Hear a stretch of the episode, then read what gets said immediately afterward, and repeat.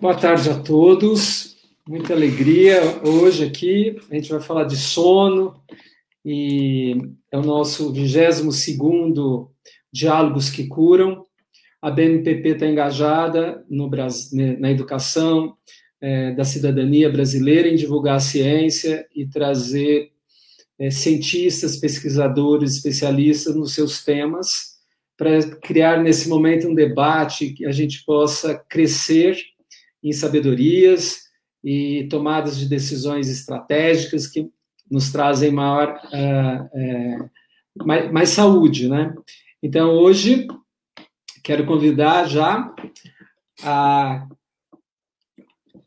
Mônica Anderson. A Mônica ela é professora associada e livre-docente, chefe da disciplina de Biologia e Medicina do Sono da Unifesp, diretora do Instituto de Sono, professora visitante da Emory University e a Harvard Medical School.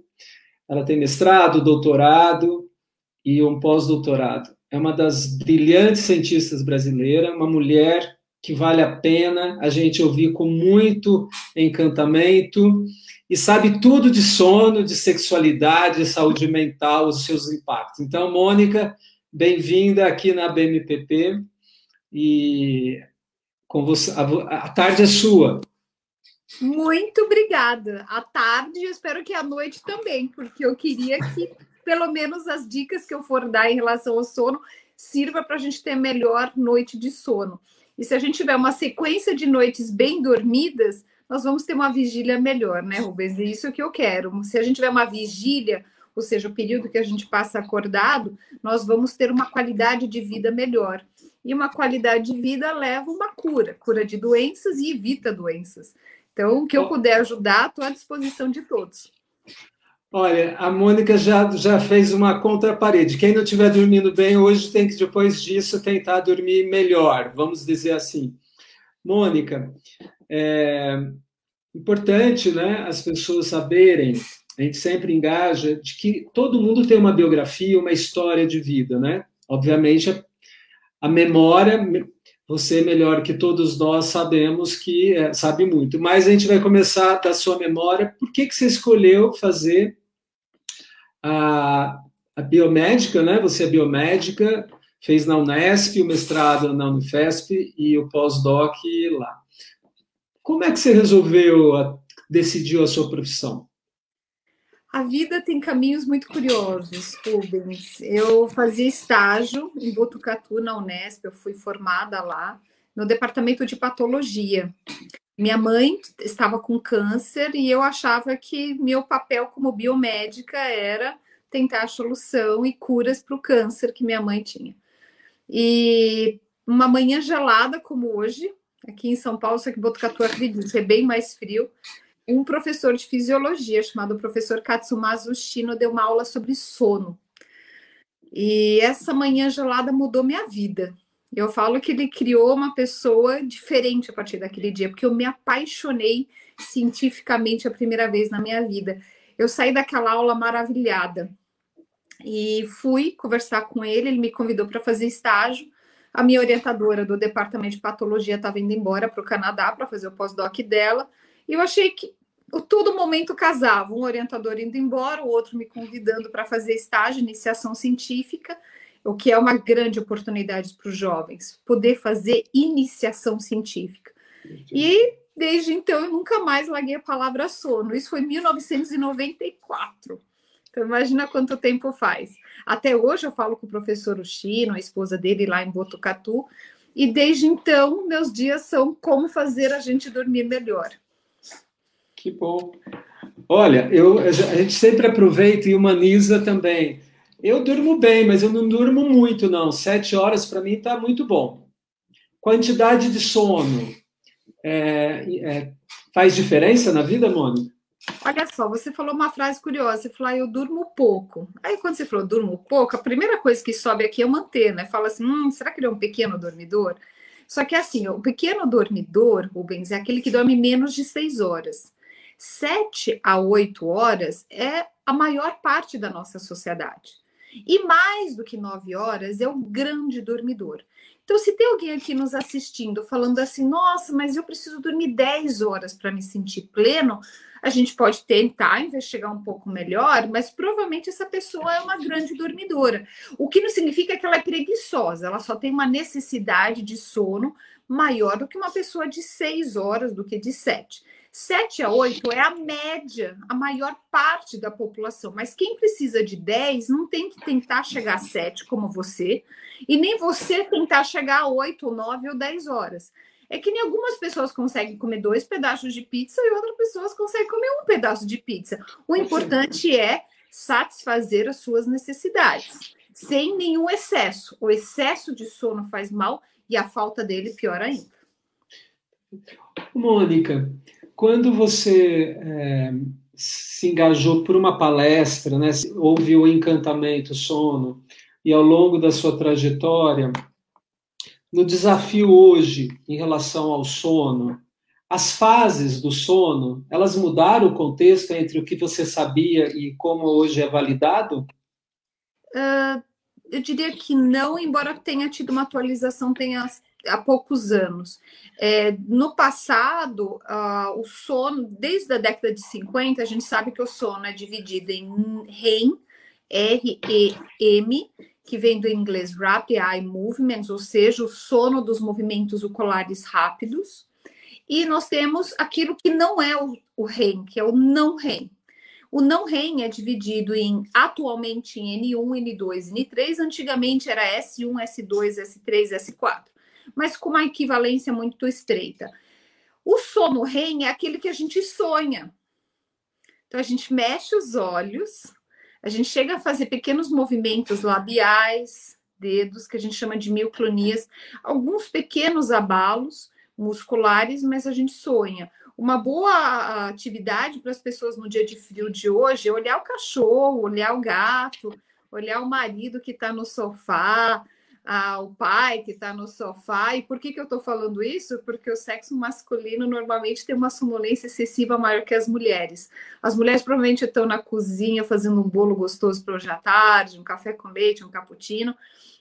A sonolência predomina mais nos homens, enquanto outras características predominam nas mulheres. Então, as fases do sono são N1, N2, N3 e o sono REM. A gente sonha mais na segunda parte da noite e na primeira parte a gente tem uma miscelânea de todas as fases, especialmente as não REM. A gente acorda mais lembrando de um sonho na segunda parte da noite. E o sono REM ocupa uma hora e meia, Rubens, da nossa noite, para quem está dormindo bem.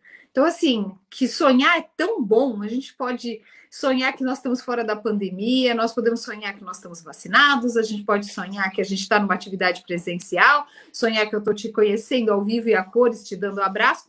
O sonho uhum. não tem limite. E o sonho a gente faz na segunda parte da noite.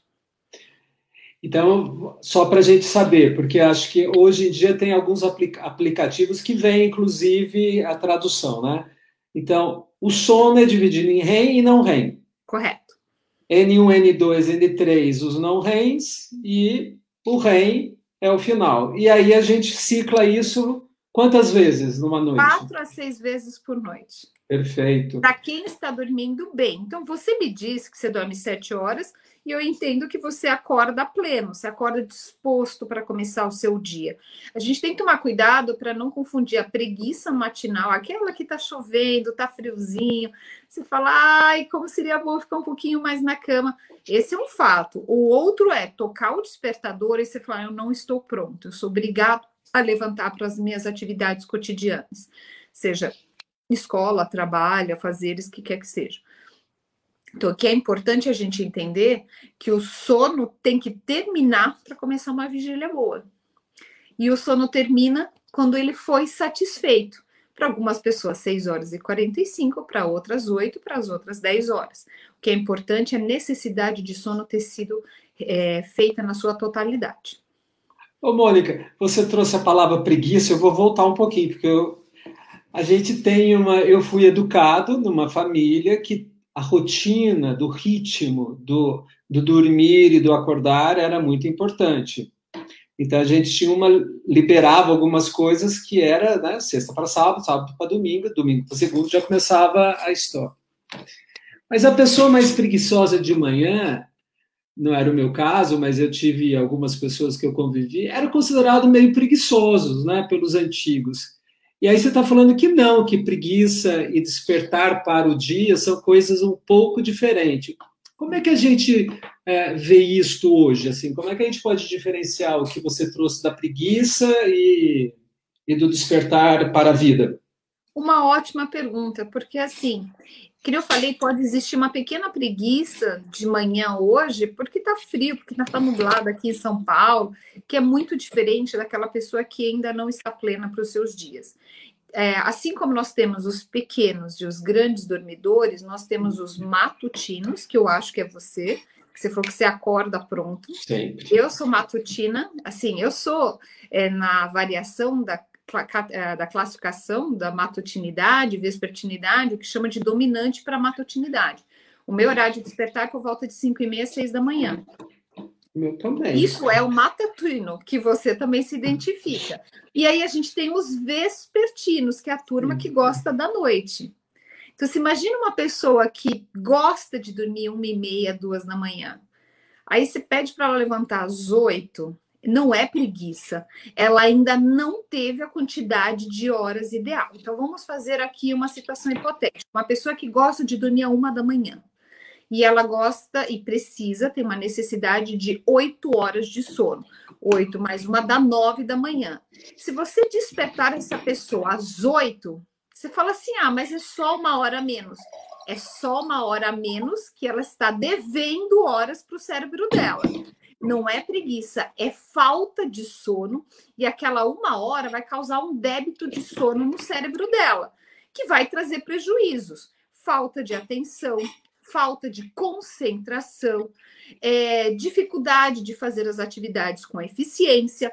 Essa pessoa a médio e longo prazo pode ter mais situações de saúde comprometidas, é um déficit de atenção, ainda problemas de aprendizado, sistema imunológico comprometido, fora oscilação de humor, mais riscos acidentes. E aí, a longo prazo, e dependendo da idade, a gente fala uma repercussão metabólica, por exemplo, uma síndrome metabólica, mais chance de diabetes, de alterações cardiovasculares e eventualmente morte. Não que a falta de sono em si a gente consiga provar que leve à morte, embora alguns estudos hoje em dia já identificam.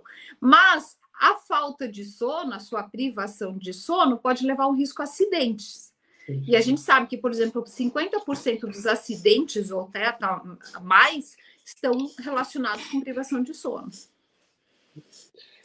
Eu acho que você trouxe bastante já, já patologias, né? De, e acho que dentro da pandemia eu consigo, como médico clínico, identificar o grande desafio para nós nesse período foi exatamente o sono, né? E é interessante que você traz a questão do impacta na atenção e todo mundo teve que voltar para casa, mas quem tem filhos sabe que essa turma coitadinhos, as crianças e os adolescentes é, estão penando. Acho que seria interessante a gente falar. Segundo, da imunidade, sendo que a gente fez o distanciamento exatamente para imunidade, mas muita gente é, não está dormindo bem.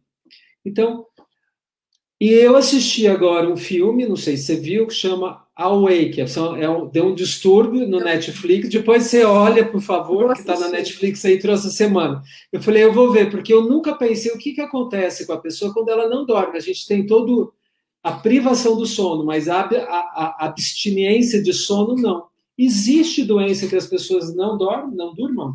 Tem. insônia familiar fatal é uma doença extremamente rara é, algumas pessoas são acometidas, ela tem um componente genético, a doença começa a se manifestar na vida adulta e a pessoa simplesmente não consegue adormecer.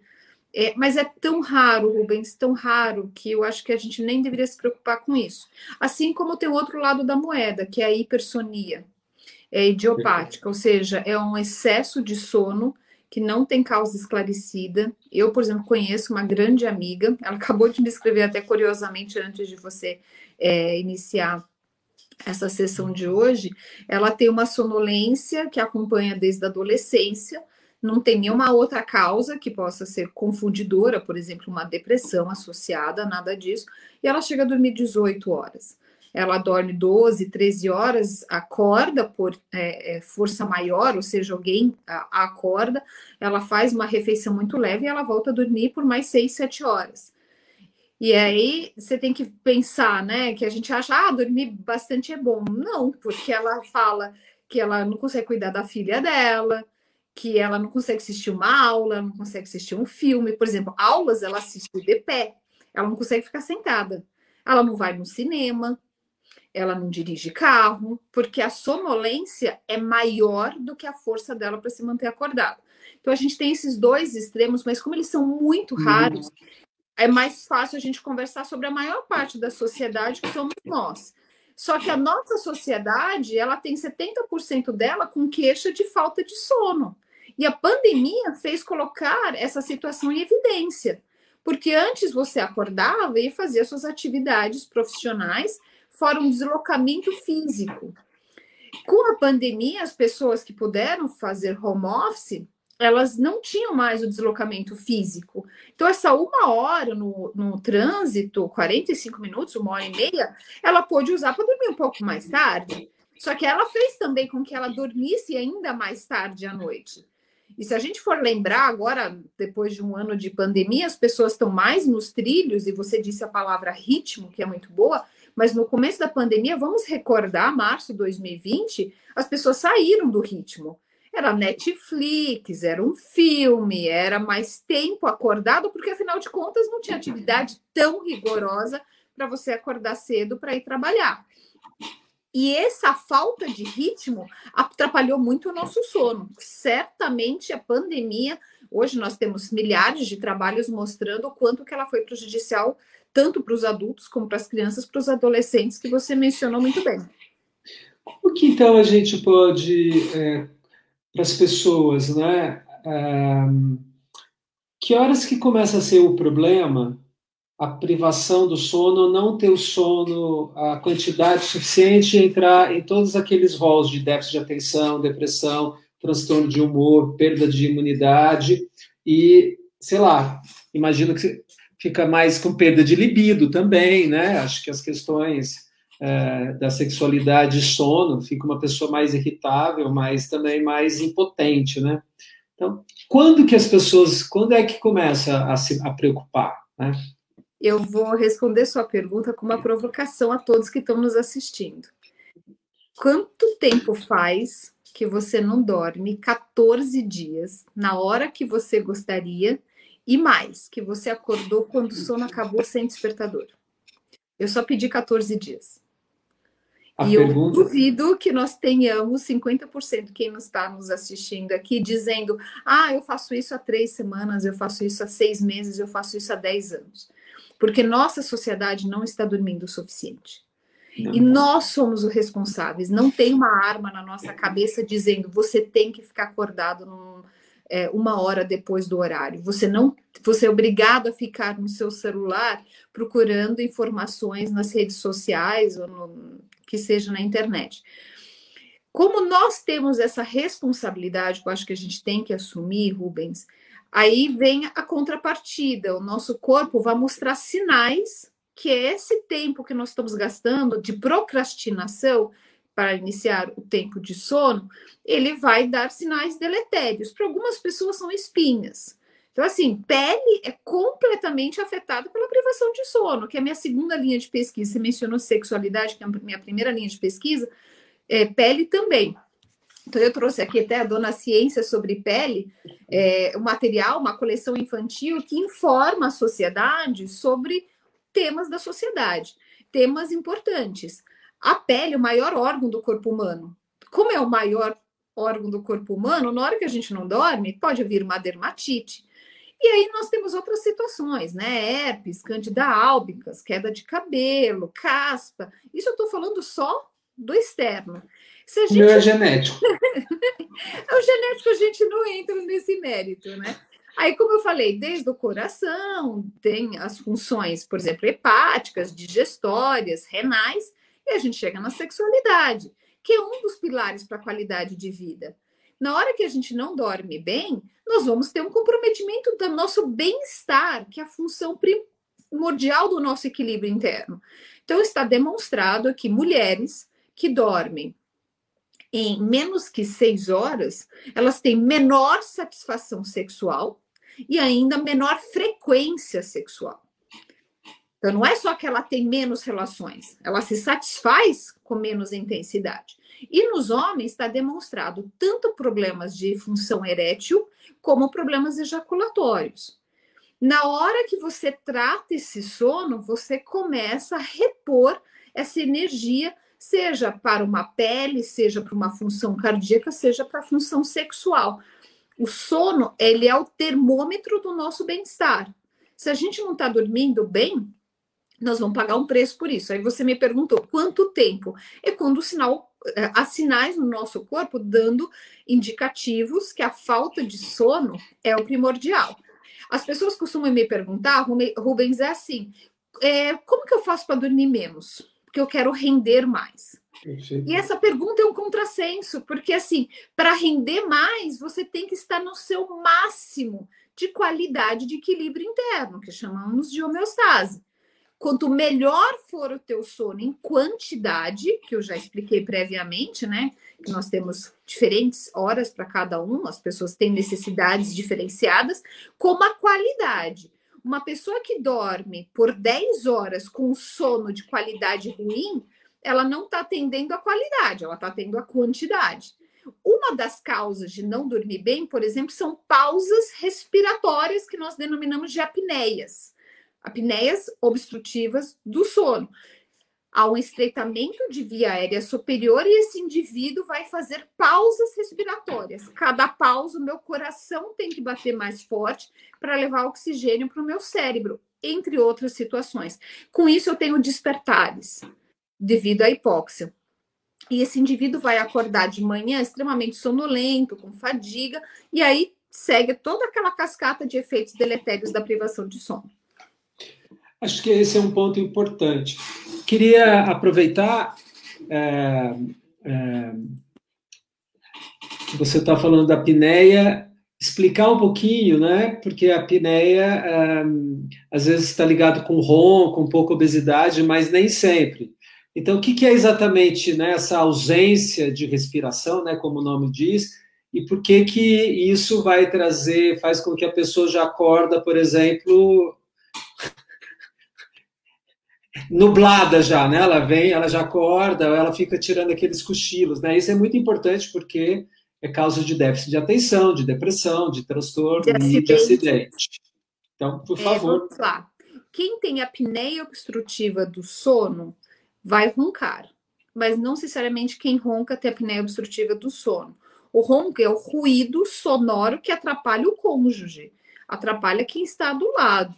Mas para o indivíduo que está nessa situação, o que é grave é essa pausa respiratória. Então, eu vou imitar aqui uma pessoa fazendo apneia obstrutiva do sono. Geralmente, o indivíduo do sexo masculino, porque acomete mais os homens do que as mulheres, pelo menos até a idade da menopausa, aí a gente se iguala. Então, o homem que vai fazer isso aqui, ó. Ele entra nessa pausa respiratória. Para quem está do lado, a pessoa que não conhece fala assim: ai, que bom, ele parou de roncar. Só que pior que parar de roncar, ele parou de respirar. Aí ele faz assim. E passa-se segundos. Até que ele faz isso aqui, ó. Que é o que a gente chama de ronco ressuscitador. E aí ele fica nessas pausas, ronco, pausas, roncos, e não tem um sono de qualidade. Então, na hora que ele volta a respirar, o corpo tenta equilibrar todas as funções. Só que na hora que ele entra numa pausa novamente, o coração fala assim: bate rápido, porque a gente tem que levar sangue e oxigênio lá para o cérebro. A gente não pode ficar sem oxigênio. Por isso que ninguém consegue se matar fazendo isso aqui, né? É impossível. porque a gente não consegue ficar sem oxigênio. Oxigênio é vida. E a, a pausa respiratória é você fazer isso em alguém várias vezes por hora. Então a gente conta as apneias não é por noite, por hora. Então eu vou contar aqui um segredo, eu não vou falar quem é, mas está aqui na minha casa, 35 apneias por hora. Então, assim, se a gente for fazer uma conta rápida, em 60 minutos, se você tiver 35, olha só, é grave. Então, mais que 30 apneias por hora, a gente considera como índice grave de apneia. Entre 15 e 30, moderado, abaixo de 5, por exemplo, é leve. Então, você, Rubens, pelo que eu estou vendo ali, esbelto, né? Não está aí com uma barriguinha, não tem obstrução de via aérea, não tem um pescoço avantajado, provavelmente só podemos saber se você tem apneia ou não fazendo o exame de noite inteira, que a gente vai quantificar as suas pausas respiratórias. Mas abaixo de 5 por hora, você é considerado uma pessoa sem apneia. Mas você está vendo como que as pausas respiratórias são comuns? E quando a gente foi medir em laboratório, o Instituto do Sono constatou que um terço da população de São Paulo tem apneia obstrutiva do sono. Eu não estou te ouvindo. Então, obrigado. A, a, a Mônica está falando, ela deu uma aula de polissonografia, né? Ela, como, como a gente faz diagnóstico de apneia e como isso impacta a saúde das pessoas. E ela é uma ótima atriz, e como ela já assistiu muito apneia, e pelo jeito que ela, ela assiste alguns, então ela já sabe imitar muito bem. Então, além de a gente ficar com falta de ar, a gente é, faz o exercício de, brrr, de soprar bexiga. Isso é ressuscitar. A gente morre e ressuscita rapidamente. Correto. Isso é muito importante. E isso leva. A, e a quantidade de vezes que isso se repete é a, quanto mais, mais grave. Então, quem estiver ouvindo, gordos ou magrinhos, sobrepesos ou anoréxicos, se estiver dormindo com alguém que tem uma pausa encaminha para o médico do sono ou um clínico para poder fazer uma investigação. Está correta a informação, Mônica? Corretíssimo. Eu adorei que você falou magros, obesos, jovens ou idosos, porque a apneia, por ela cometer um terço da população de São Paulo, é um problema de saúde pública. Se a gente olhar só os homens, nós estamos falando de 40,6% dos paulistanos têm apneia obstrutiva do sono. Mas a pessoa que está aqui na minha casa como né, tem que ser tratado, porque eu trabalho com sono, como a gente pode fazer esse tratamento da apneia? Primeiro, quantificar quantas nós temos por hora. Quem faz isso é o exame de polissonografia. É só é, entrar em contato com o laboratório de sono credenciado e assim fazer um exame correto. Aí, se for diagnosticado uma apneia moderada ou grave, existe uma máscara que vai colocar ar para dentro e forçar essa respiração em cada pausa respiratória. Está demonstrado, Rubens, que essas pessoas tratadas com CPAP, que é o nome desse aparelho, elas não têm mais os problemas que a apneia causa. Por exemplo, é, equilibra a pressão arterial, a pessoa pode deixar até de usar a medicação de uma hipertensão arterial sistêmica, diabetes, é, a função sexual melhora tremendamente. Porque, que nem você falou, libido volta. Porque na hora que você dorme bem, imagina alguém que tenha 30, 40, 60 apneias numa hora. Vezes 5 horas de sono, 5 vezes 60, nós estamos falando de 300 despertares. Essa pessoa como se ela fosse cutucada 300 vezes. E alguém acordando ela. Como que ela vai acordar de bem? Impossível. Então, assim, na hora que a gente trata esse indivíduo, a função sexual, função imunológica e o bem-estar que essa pessoa relata é tremendo. Perfeito. A, a Cídia está fazendo essa pergunta, né? Ela estava dormindo muito mal, fez exame apolo e foi constatada em nível moderado. Então, de 35 para baixo, né?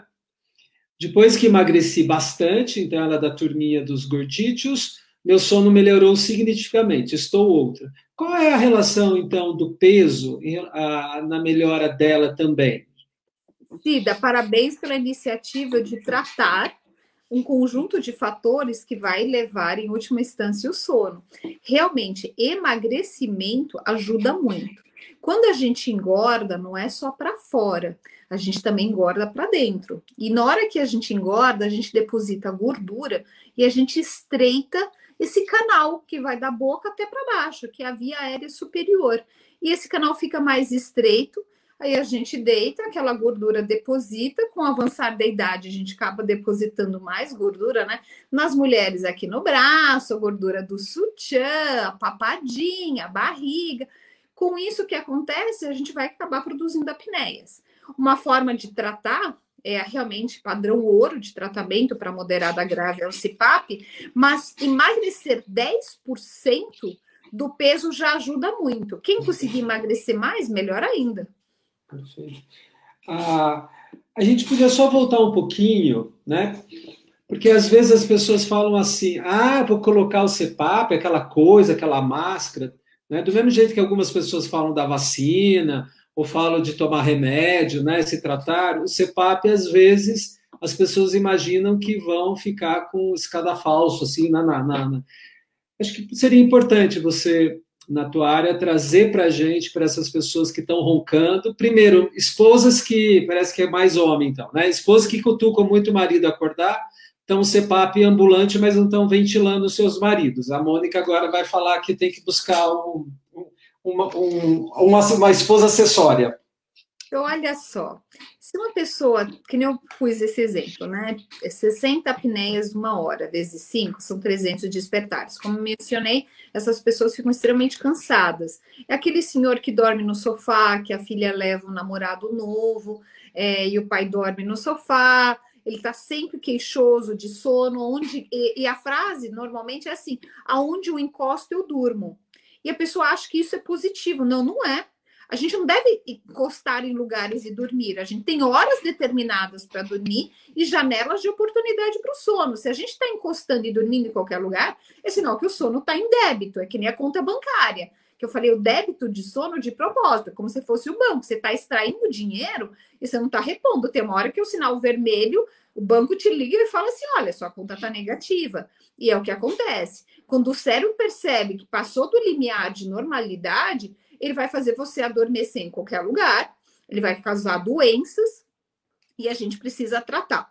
Em relação ao casal, o CPAP é extremamente benéfico, porque essa pessoa que acordava 300, 500, mil vezes numa noite, ela vai pôr uma máscara, vai fazer ela respirar direito, como a Cida mencionou muito bem, ela está outra.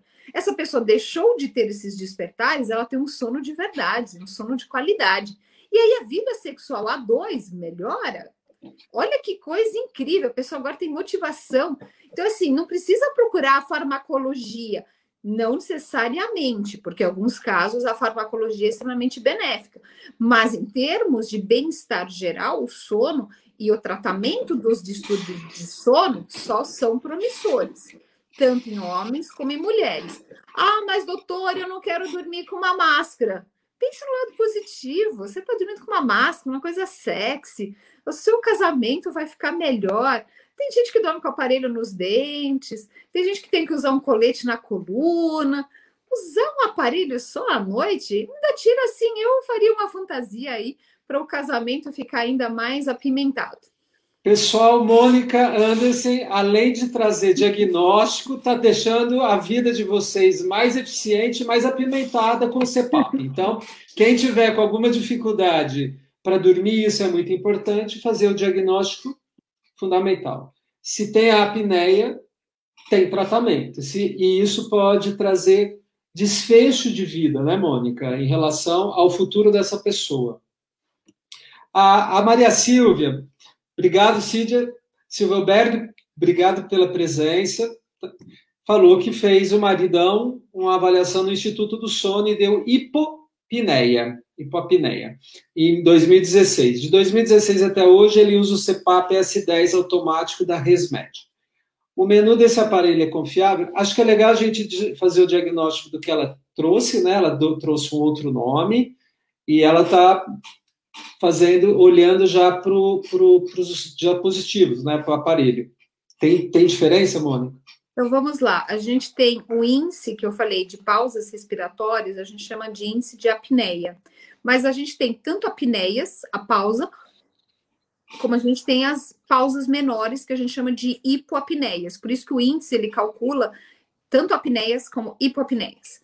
É, nesse caso, eu precisaria saber quantas apneias e hipoapneias ele teve de 2016 para cá, ele usa CPAP. Ótimo, Maria Silvia. Parabéns para o marido. Eu tenho certeza que ele tem uma grande mulher do lado que o incentiva. Este aparelho é extremamente confiável, é um aparelho bom, é um aparelho moderno, e isso é importante também. Só que de 2016 para cá foi feita revisão do aparelho. Como que ele lava toda a parte né, dos, dos, uh, dos instrumentos associados ao CPAP. Então, além da máscara, a gente tem uma mangueira, tudo isso tem que ser muito bem lavado, especialmente em momentos de pandemia. E tem que fazer umas revisões, assim como o carro vai para revisão, o CIPAP tem que ir para revisão também. Então é importante que ele procure o médico de referência dele e aí entregue, né? Tem os, os aparelhos mais modernos, e esse tem, o que a gente chama de orímetro, o tempo que ele usa de apneia. Eu vou dar o exemplo do meu pai. Meu pai usa CIPAP aproximadamente 16, 17 anos uma única noite ele esqueceu o aparelho, é, ele estava dormindo numa outra casa, e ele se habituou a dormir de CPAP. Tanto que ele me falou outro dia que ele era um domingo à noite, ele estava assistindo televisão, e aí ele falou: vou dormir. Virou de um lado, virou do outro, virou de um lado, não conseguia pegar no sono. Ele falou: CPAP. E aí ele pôs a máscara e conseguiu dormir, porque é um condicionamento. Aí eu queria pedir uma licença aqui para explicar a palavra condicionamento. Nós somos condicionados à nossa rotina. Então, o Rubens falou que ele vem de uma família que preconiza, preconizava, muito importante a rotina. A gente precisa de rotina para induzir o sono. Então, eu vou dar o exemplo da minha avó Ana. Minha avó Ana, ela acordava por volta das 5 horas da manhã, muitos filhos, netos, não tinha aparelho de fazer café em cápsula não tinha televisão com controle remoto com 20 canais, a roupa era lavada no tanque. Quando ela fazia o café, ela pegava aquela água em ebulição e colocava no filtro de pano sobre o café. À noite, ela deitava muito cansada de ter feito todas as tarefas domésticas, terem cuidado dos filhos, dos netos, e ela pegava um terço e ela começava a rezar o terço. E ela nunca dava conta de dar a volta no terço, porque ela adormecia. Eu disse toda essa rotina da minha avó para dizer que o cotidiano sincronizado, denominado de rotina, é importante para o nosso sono. Então, se eu deitar na cama e fizer o que a gente chama de agenda positiva, hoje eu vou agradecer a entrevista que o Rubens fez comigo, eu vou relaxar a minha musculatura da perna, vou relaxar minha respiração, eu vou pensando nas coisas boas que aconteceram no dia de hoje, esse sábado. Olha quantas coisas eu tenho que para agradecer. Algumas pessoas agradecem, outras pensam em momentos positivos, outras escutam uma música. Isso me leva a um sono.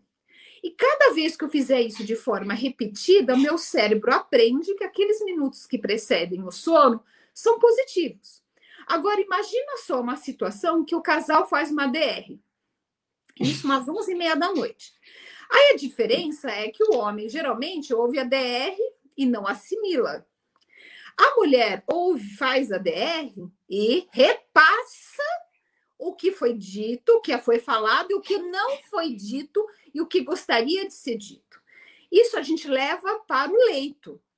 E aí você fica refletindo sobre a DR sobre qualquer. Eu estou dizendo DR porque nós estamos falando aqui de casal, mas podia ser um Isso. conflito familiar, podia ser um noticiário negativo. Você fica refletindo sobre aspectos negativos, o que eleva o hormônio de estresse.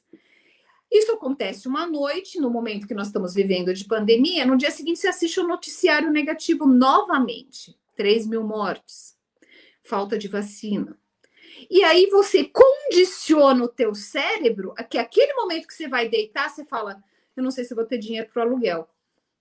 Será que minha relação está positiva? Será que eu vou ter condições do ano que vem ter um emprego presencial? Será que alguém da minha família vai pegar Covid-19?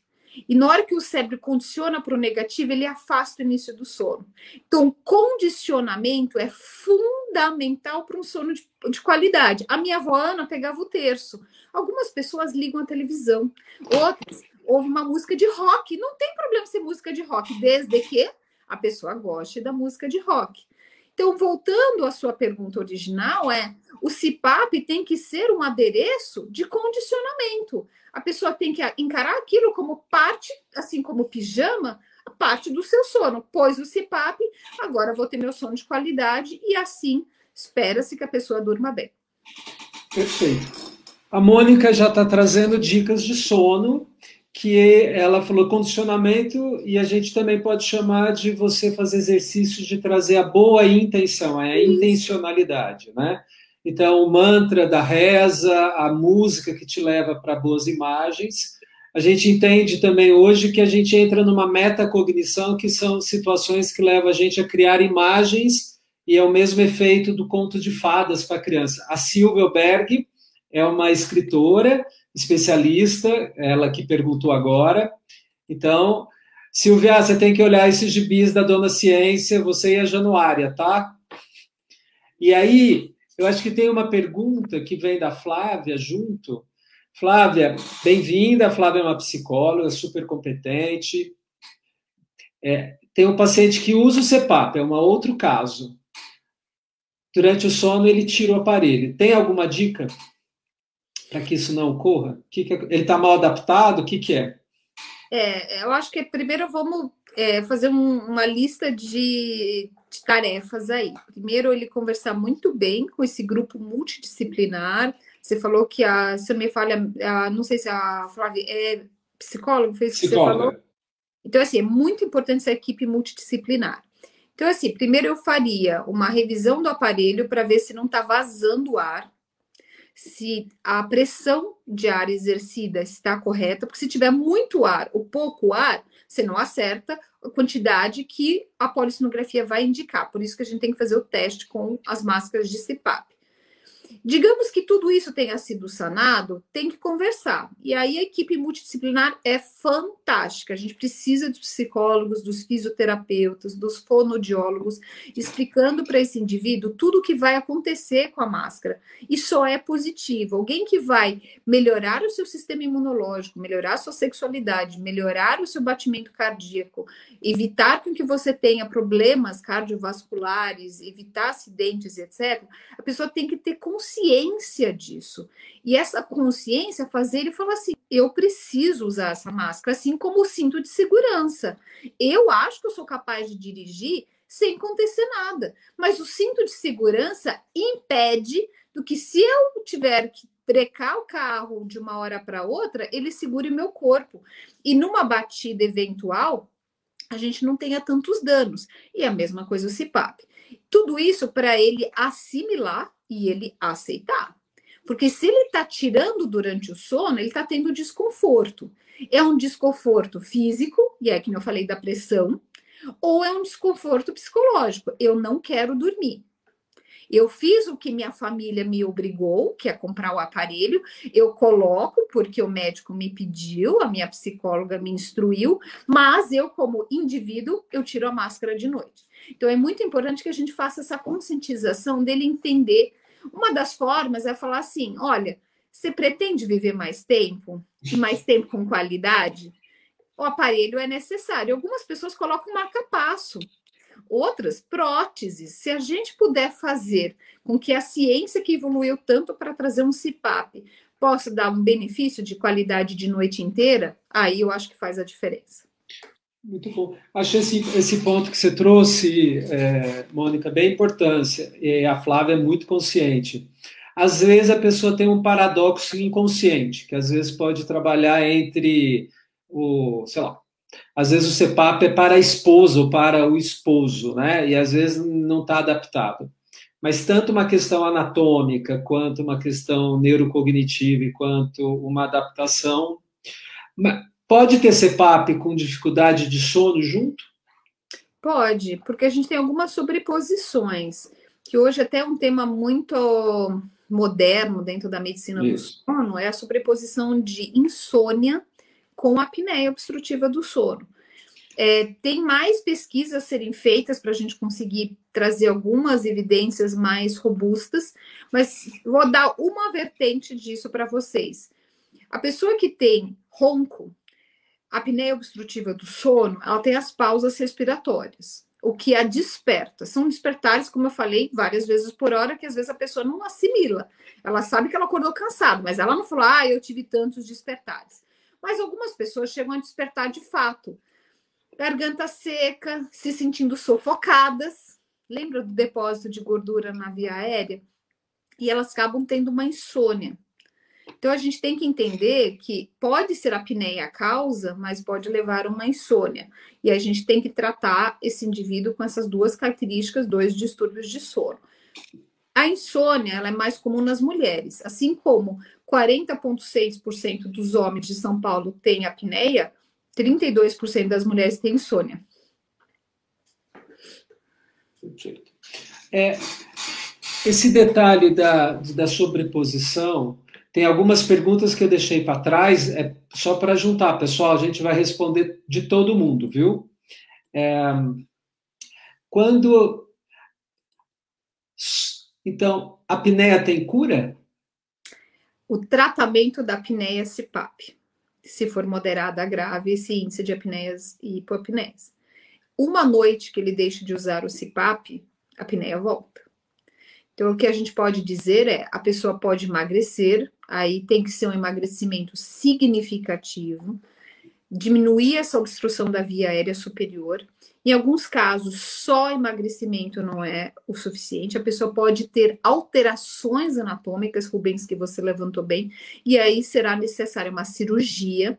Aí tem que procurar o otorrino, que é, é, parte da Associação Brasileira de Sono, ou seja, ele sabe que cirurgia que é para fazer. Ah, muitas pessoas descredenciaram, né, ah, desvalorizaram a cirurgia porque ela não estava sendo feita de casos indicados. Então é muito importante que Ceturrino seja da Associação Brasileira de Sono, que você sabe que ele passou por uma prova, passou por um conhecimento e às vezes corrige-se desvio de septo, por exemplo. A pessoa passa a respirar bem então, assim, que eu posso dizer que a apneia, ela pode diminuir, mas ela tem que ter um grupo multidisciplinar por trás para verificar o que é anatômico, o que é psicológico, psicológico, no caso, adesão ao tratamento, né? Isso. E assim, é, tudo pensando na medida terapêutica mais eficaz. Acho que você respondeu a pergunta da Vânia, obrigado, Regina. Vânia, também uma, uma brasiliense, nota 10, engajadíssima o papel do desvio do septo e outras obstruções na apneia né, respiratória. Opera, a gente deve operar? Quem tem? Precisa fazer uma avaliação de quanto que é esse desvio. Então, eu vou ficar de perfil aqui para vocês olharem. Na hora que eu tenho um desvio de septo, a entrada de ar e saída é muito ruim. Então, seja um desvio de septo, alterações né, de tonsilas, tudo isso tem que ser avaliado com exames, mas o mais importante, que esse médico seja da Associação Brasileira de Sono, porque muitas pessoas falam assim: ah, eu vou me operar com fulano, eu vou me tratar com ciclano, mas a pessoa fez algum curso, ela realmente foi avaliada em termos do seu conhecimento. Então, com isso, é, Vânia, aqui que eu sugiro que a, se avalie corretamente a via aérea superior para saber qual é a alteração anatômica e aí se faça a correção correta e necessária. Perfeito. É, vou pedir licença agora. Daniela, bem-vinda, a imunologista da Unifesp, que participou já com a gente, e ela colocou os coraçõezinhos. Foi uma live muito importante. Espero que a sua vacina também esteja é, é, crescendo. Existe no Dona ciência é, sobre distúrbios do sono? Ah, esse. Não só tem como distúrbio de sono, como a professora Daniela, uma pessoa que eu amo de paixão, minha grande amiga, ela escreveu vários gibis. E um sobre a importância do sono para o sistema imunológico. O outro gibi da professora Daniela, a importância da vacinação, e a gente não está falando só de Covid, sarampo, febre amarela. Eu falo, tinha uma época que tinha fila para febre amarela, né, para a gente tomar a, a vacina. Então, assim, ela é uma das maiores estudiosas do país sobre vacinação. Então, a gente tem uma sequência desses mais de 30 gibis da Dona Ciência e alguns explicando o coronavírus, explicando como que a gente pode se proteger e como o sono é fundamental. Então, agora falando um pouquinho aqui, né, vou pedir a licença para professora Daniela, porque a Dani é uma dos maiores nomes no Brasil de sistema imunológico. Mas eu vou falar em linhas gerais, porque eu sei que ela já conversou com você, assim, se a gente não dormir bem, a gente não tem uma formação de anticorpos adequada. Então, para quem está na iminência de tomar uma vacina, é, por exemplo, Covid-19, mas vale para tudo, vale para criança, vale para o adulto. E criança, por exemplo, tem uma das primeiras vacinas nos tempos de vida, que o sono seja de qualidade tanto na véspera, como na noite da vacina, como nas noites sucessivas, para a gente formar anticorpos numa produção correta. Isso é fundamental. Mais do que nunca, Rubens, a gente fala em sistema imunológico hoje. Então, assim, parabéns para a Dani, que lá atrás escolheu essa área de atuação. Eu escolhi o sono, ela escolheu o sistema imune.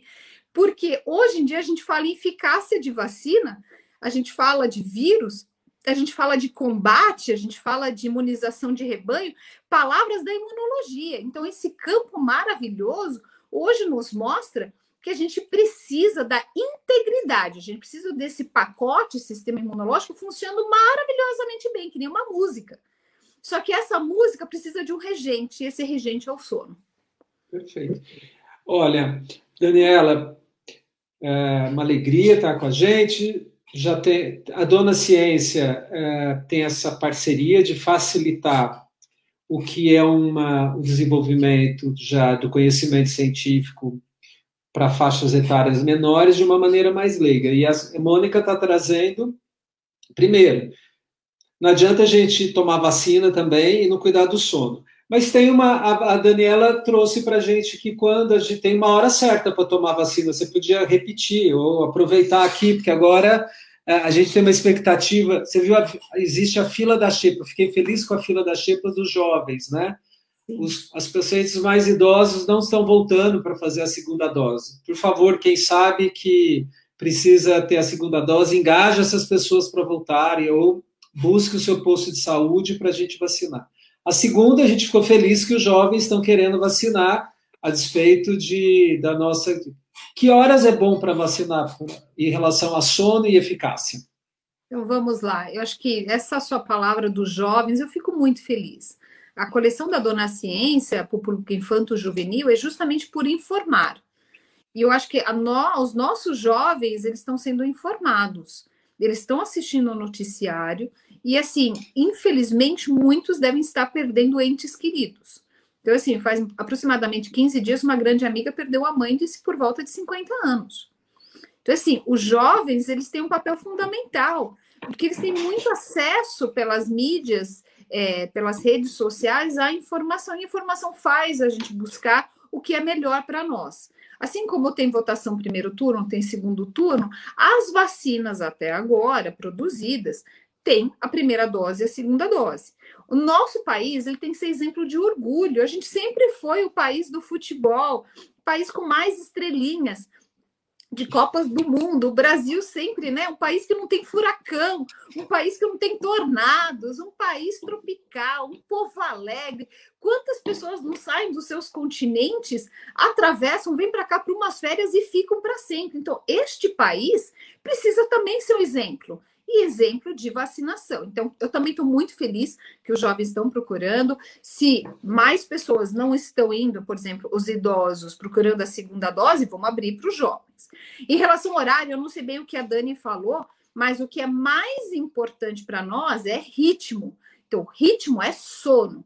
O sono precisa ter ritmo. Então, se uma pessoa está acostumada a dormir às 11 horas da noite, é importante que ela mantenha isso e na, na véspera da vacina, no dia Isso. da vacina, nas noites seguintes, manter esse ritmo. Então, assim, o dia que eu fui tomar a vacina, eu me certifiquei que eu estava dormindo bem, fazia uma sequência de dias, tomei a vacina, me forcei ali, tirei uma atividade de manhã, pus um pouco mais tarde, ainda que eu seja matutina, para garantir um sono de qualidade. Agora vamos sair um pouco de Covid, vamos falar de outra situação. Um bebê recém-nascido, ele vai tomar uma vacina. Se por acaso naquela noite houve é, uma alteração no bebê, uma febre, por exemplo, é importante que a mãe converse com o seu pediatra para que deixe a vacina no momento que o bebê está bem. Isso vale para a dentição, por exemplo. Está saindo os primeiros dentinhos do bebê, não é dia de tomar vacina, porque ele passou a noite com fragmentação do sono. É, você, Rubens, vai tomar a vacina de gripe. Importantíssimo que o sono daquela semana tenha sido de qualidade. Perfeito. Então, acho que é isso, porque a Vânia veio na semana passada, falou que era para eu perguntar isso para você também, e a Daniela veio. Então, pessoal, o sono é importante também para a gente ter eficácias ou maior efetividade da E a Dani pode fazer uma outra aí, eu estou torcendo o dedo um dia ela ganhar o prêmio Nobel aí da ciência do medicina do sono com vacinação. Olha, aqui as pessoas vacinaram a vacina da Dani. Não fui é. eu que falei, é o público que falou que era a vacina da Dani. É a vacina então a gente está. A, a Sônia, é, bem-vinda, Sônia, uma grande educadora do nosso país a dona Ciência está nas bancas? Como não, faz? Não, está. Ela está uh, na, no Instagram, arroba Dona Ciência. É, na página do Instituto do Sono tem a coleção lá também. Mas é, eu vou te dizer que no Instagram tem a coleção, a gente tem lançado, ela tem mais de 30 é, gibis, mas a gente vai periodicamente, por exemplo, tem uma síndrome chamada Querido Chá, uma síndrome rara, é, comete mais meninos, e tem um gibi sobre aquele do chá. Então, no dia da conscientização do querido chá, nós mostramos o gibi da Dona Ciência, assim como tem da sororidade, da empatia, da importância do ensino médio, da astronomia, os gibis da Daniela Santoro Rosa sobre a importância da vacinação, coronavírus e etc. Então, assim, a gente tem nessa sequência, nós vamos fechar até o próximo mês mais de 40 gibis, é olhar no Instagram da Dona Ciência e no site do Instituto do Sono. Então, é no site do Instituto do Sono. E no depois, Instagram. E no Instagram. O Instituto do Sono é institutodosono.com.br. Sim. E do Instagram é, é Dona Ciência. Isso, correto. Então tá ótimo. Depois é, a, gente, é, a gente tenta colocar uh, marcado. Tem algumas perguntas que eu vou voltar agora um pouquinho, que são é, bem-vindo, José Augusto Rocha. Qual a diferença entre não ter sono e insônia? Eu não tenho sono, mas durmo assim que vou deitar. É, essa percepção do sono, ela é diferente para cada um de nós. Tem pessoas que falam assim: nossa, eu tô com muito sono, eu preciso dormir. Outras pessoas deitam e dormem. Outras pessoas falam assim: eu não quero dormir agora e adormecem. E tem outras pessoas que falam, falam assim: eu daria tudo para iniciar uma boa noite de sono e infelizmente elas têm insônia. Então, insônia é a dificuldade de adormecer ou manter esse sono de qualidade por mais de três semanas. Vamos dar uma situação aqui cotidiana nos tempos de pandemia. Uma senhora perdeu o marido de Covid. E a partir disso ela começou a desenvolver insônia. Uma semana, duas semanas, passou de três semanas e a gente já faz diagnóstico de insônia e é importante que ela procure é, um especialista em medicina do sono. Agora, estou com dificuldade de dormir? Pode ser porque sexta, sábado e domingo você fez uh, atividades de assistir filme até as duas, três da manhã, e o que a gente fala de quebra de ritmo biológico, ou seja, essa pessoa acabou avançando além do horário dela ideal, por uma vontade de ficar curtindo com parentes, amigos. E aí, quando chega domingo à noite, o que, que acontece? Acaba o programa dominical e você fala: preciso dormir, mas não consigo. Por quê? Quinta, sexta, sábado, você foi dormir de madrugada e o corpo falou assim: ah, então o que, que o cérebro interpreta? O horário de dormir era às duas e meia da manhã, né? Então, como que agora às 10, 11 horas você vai dormir? O cérebro não consegue fazer isso. Então, vou usar a palavra do Rubens de novo: ritmo. Ritmo para o horário do café da manhã, do almoço, do jantar e do sono. Se cada dia a gente dorme num horário, o cérebro fala assim: hoje você quer dormir, afinal de contas, em que horas? E é importante a gente manter ritmo. Perfeito. É, essa é uma pergunta, então. Eu tenho visto muitas pessoas ao longo da vida, e jovens e adolescentes, e às vezes crianças sem querer, porque roubam no uso do tablet, né? Mas quando eu tiro o tempo do sono para compensar atrasos de tarefas do dia ou para eu fazer muito o que eu quero, e isso se chama consumo digital atualmente, o que, que acontece com o nosso no, no corpo com a gente quando a gente atrasa? A gente pode repor sono? Pergunta difícil, ainda que a resposta seja direta. Não. Foi feito um estudo na Universidade de Chicago, algumas décadas atrás. Uh, um jovem foi privado de sono, pasmem, por 11 dias, 11 noites. Foi recorde, até hoje a gente não pode repetir esse estudo, é, por questões éticas. éticas. E esse estudo uh, mostrou que quando esse indivíduo foi permitido a dormir à vontade, ele dormiu quase 15 horas seguidas. Nas duas noites seguintes, ele dormiu duas horas a mais do que habitual. Então, vamos somar aqui: 15 mais 4 horas dá 19. E o padrão de sono dele era entre 7 e 8 horas de sono. O que a gente pode dizer, em resumo, é que o sono perdido não volta mais. Por que não volta? Vamos entender nos dias de hoje. O Rubens disse que ele precisa de 7 horas de sono. Se ele perdeu a noite de hoje de sono, ele está subtraindo do cérebro dele sete horas. Rubens, vamos lá. Na noite seguinte, quantas horas você teria que dormir para repor a noite anterior? Somando, né? Isso, sete da tua noite mas, habitual mas... com os sete que você perdeu. Você não vai dormir 14. Então, você está devendo no seu banco de horas do cérebro sete horas. Só que aí na noite seguinte você dorme cinco, você está devendo duas horas. Aí você começa a somar sete mais duas. Pensa nisso a longo prazo. Uma pessoa que idealmente gostaria de dormir oito, só que ela dorme seis horas. Então, toda noite ela está num débito de sono de duas horas, vezes sete dias por semana, vezes 30 dias do mês, vezes número de semanas, 52 que nós temos no ano, pelo número de anos que ela está privada de sono. Agora, olha só, os jovens um jovem fazendo faculdade. Ele gostaria de dormir nove, só que ele só dorme seis, ele está dormindo três horas. Então, o aprendizado dele é comprometido, a atenção dele, o humor dele, a disposição de falar assim: vou pegar uma bicicleta de máscara e dar uma volta. Imagina, ele vai falar: ah, vou ficar no sofá. E aí, na hora que você pega o sofá, vem um dispositivo eletrônico que você me falou muito bem, esse consumismo tecnológico. E aqui eu queria abrir um outro parênteses, que é assim: as pessoas se preocupam demais com a luminosidade do celular, com dos dispositivos eletrônicos de forma geral. Todo mundo pergunta assim: ai, a luz me faz mal? Sim, faz. Porque o que, que eu preciso? No entardecer daqui a algumas horas, eu começo a soltar um hormônio no meu corpo que chama melatonina. A melatonina não é, vamos lá, não é o hormônio do sono ele é hormônio da escuridão. Tanto é que medicação que as pessoas fazem para induzir o sono não inclui a melatonina. A melatonina é uma facilitadora do sono. Aquela senhora hipotética que eu mencionei, que perdeu seu marido de Covid, não adianta dar melatonina para ela. Você pode dar um litro, um quilo, uma tonelada de melatonina para ela. A melatonina não vai fazer essa senhora, no dia que ela recebeu uma notícia da morte do seu grande parceiro, a melatonina não vai fazer efeito. Você precisa de uma substância indutora de sono. Então, é fundamental que a gente entenda essa a participação do ritmo.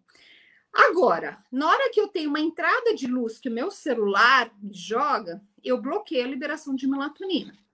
Mas mesmo assim, eu tenho uma produção de melatonina endógena no escurecer, no entardecer. Então, à noite a gente tem liberação de melatonina. O que o celular, os dispositivos fazem, que isso sim que é grave, eles excitam o meu cérebro, eles estimulam. Então vamos pegar aqui o Rubens. Ele me convidou para fazer esse momento aqui com vocês hoje, mas ele queria saber um pouco mais de mim. Então ele olhou lá numa busca na internet e depois meu nome. Depois de alguns minutos, ele foi achando outras coisas que não estavam mais atreladas ao meu nome. E ele começou a buscar E reparem o tempo que a gente fica na internet. Então, a atividade interativa, que é maravilhosa da internet, ela é o fator prejudicial para estimular o meu cérebro a induzir o sono. Por isso que a gente fica horas na internet. Porque de uma coisa que você procura, teu cérebro faz uma pergunta para as páginas de consulta e o que, que acontece? Vem uma resposta. Toda vez que eu faço uma pergunta, meu cérebro brota expectativa. Eu estou procurando esta informação. Eu tenho um retorno. Retorno é uma gratificação. Eu tenho um casamento de receptor com uma substância que entende-se no meu cérebro que ela é gratificante. Isso me faz procurar outra pergunta. E isso faz um ciclo mantendo o meu cérebro estimulado. O que a gente precisa fazer? Uma medida de higiene de sono: retirar os dispositivos eletrônicos duas horas antes do início do sono. Perfeito. Bom, você já trouxe de que a, a gente precisa trazer da melatonina, que ela não funciona, ela é um indutor, na realidade é muito importante isso, não é para o sono, mas é para a escuridão, né? Ela vai fazer esse o ritmo ela interno. o nosso sono, Perfeito. desde que ele já viesse. Por exemplo, uma pessoa, quando ela deve tomar melatonina, ela, passado, né? Porque hoje em dia não consigo fazer isso. Vai fazer um voo para o Japão, por exemplo. Nós jet temos lag. 12 horas, o jet lag, onde sub de fuso horário. Aí ela pode conversar com um especialista em sono e levar sua melatonina. Agora, estou estressada, eu não estou contente com o meu home office, é, eu estou numa crise conjugal, a minha sogra não é a pessoa que eu gostaria de ter perto de mim. A melatonina não vai fazer nada. Agora, ela tem outros benefícios. Ela é um antioxidante, ela é muito boa para enxaqueca, mas para sono, ela facilita algo que já deveria acontecer. Agora, uma pessoa que fica na internet, faz uma DR, faz um conflito conjugal, faz uma briga dentro da família, assiste o noticiário negativo. Ela tem o time de futebol dela que perdeu. E aí ela fala assim: agora eu vou deitar na cama e vou tomar uma melatonina. Não vai acontecer nada, porque ela só facilita o empurrão. Perfeito. Ó, você trouxe para gente então, por favor, caiu Caiu o sol, vamos nos preparar para alimentar o nosso fogo do coração, a cordialidade, as gentilezas, tomadas de decisões nunca à noite, por favor. Segundo, é, se tiver muito impactado com as notícias, não assistam jornalzinho que está complicado, a gente está com alto índice, a gente pode se alimentar durante o dia.